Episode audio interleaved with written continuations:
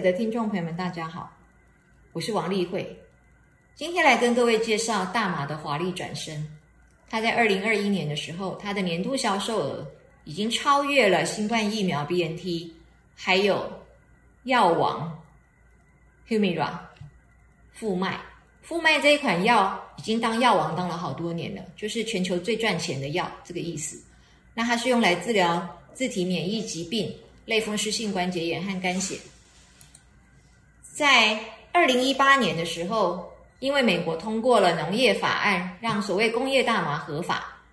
那工业的大麻它是一种大麻的品种，它里面含的四氢大麻酚 THC 的含量比较低，但是也并不是完全没有。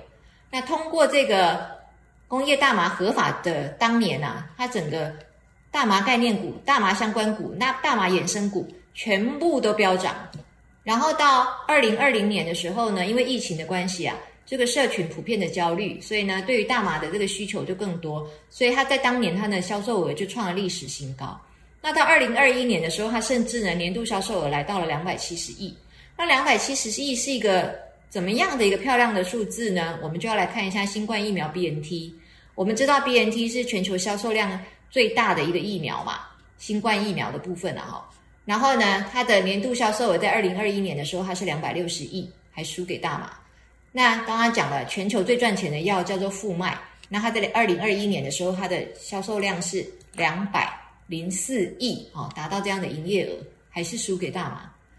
那呢，在二零一八年的时候呢，世界卫生组织就跟这个联合国的麻醉药品委员会请求，他就说。请你们考虑一下，放松对大麻的管制，特别是大麻和大麻汁，哦，因为呢，大麻和大麻汁呢，被麻醉药品委员会把它放在麻醉药品单一公约的附表四里面。附表四是限制最严格的，什么都不可以用，包括医疗上的使用啊、医疗上的研究啊都不可以用。那么世界卫生组织呢，他就觉得说，哎，这样不合适，因为大麻的感觉是有医疗性质的，有医疗作用的。所以他们请求联合国可以重新去审视这一件事情。那么联合国呢，麻醉药品委员会就答应了，他们会去投票，而且是 vote in person，就是亲自到场投票。那么在二零二零年的时候，他们果然五十三个会员国就来投票了嘛，二十七个会员国就投了同意票，二十五个会员国反对，一票是弃权。那这个样就当然就是诶多数票取胜，于是呢就把大麻跟大麻纸真的从这个附表四里面移除了。那联合国其实还有。呃，还有呢，被请求一件事情，就是大麻净高跟大麻丁呢，要从附表一来移除，这个也是世界卫生组织请求的，但联合国就不愿意处理这个事情，大麻净高跟大麻丁，他们不愿意去投票，哦，去决定说他要不要从附表一移除，所以其实联合国还是保守的了，哦，所以他这一次呢，在二零二零年的十二月二号投票之后呢，就同意了把这个。大麻的这个限制把它放松嘛，让它可以做医疗上的使用，可是并不是可以无限制使用哦，只限医疗上使用。然后呢，我们可以在它的官网上面呢看到十二月二号的时候呢，UN News 啊，就是联合国的公报，它就是提出来说他们投票通过了。然后马上呢，在二零二零年的十二月四号的时候呢，世界卫生组织就马上的在他们的官网里面发布说，联合国的麻醉药品委员会呢已经。承认了这个大麻的一个医疗性质呢，决心呢，啊，同意了对于大麻的这个归类呀，把它放松管制。那我们通常讲的大麻，大麻哦，因为大麻的名称啊，大麻的产品很多。我们通常讲的大麻，大麻，如果我们是讲 marijuana，它通常是指的大麻叶，把它干燥之后呢，把它卷成香烟，或者是呢，把大麻叶混入一般的烟草里面一起吸。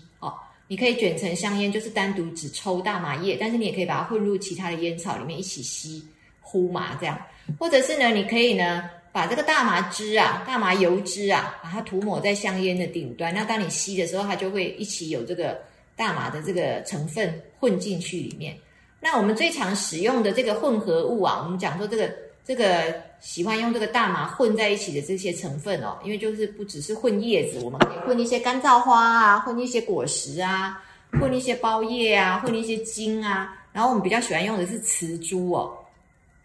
因为它的四氢大麻酚比较多。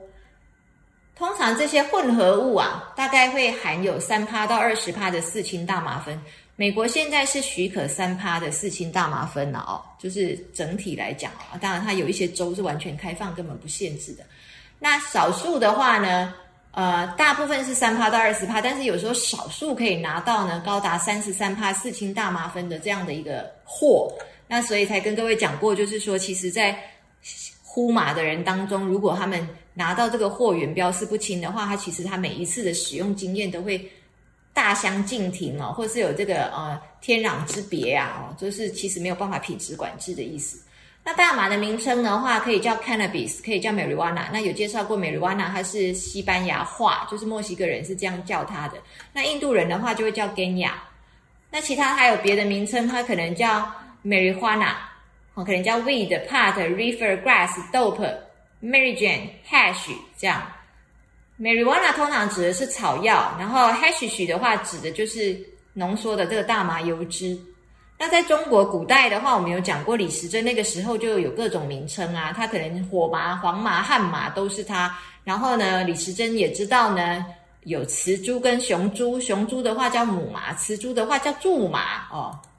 或者是驹麻，各种成分。那它还有分各种不同部位哦，它可以各种不同形态哦。比如说，它可以是大麻种子啊、大麻花啊，然后呢，大麻籽啊，也有的意思啊，或是大麻净膏啊，然后大麻丁啊、tincture 啊，做成液态啊，这种种不一样的产品。那我们来介绍一下大麻花。花的话，如果是呢，在李时珍《本草纲目》的时代的话，称之为麻柏，它就是这个大麻植物的顶啊，它的嫩叶跟花籽的混合物。因为它这个大麻叶间呢会分泌树脂，然后呢这个雌花呢那个顶端啊，这个四氢大麻酚也特别多。那花籽这个花蕾只有雌株才会有花苞嘛，所以呢大家喜欢种的是雌株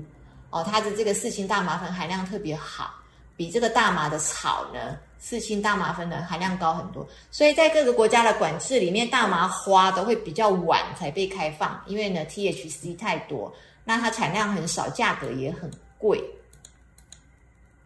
好，所以呢，今天跟各位介绍到这里呢。目前的话，就是呢，呃，跟各位讲一下它的整个在国际上、在市场上、在生技科技、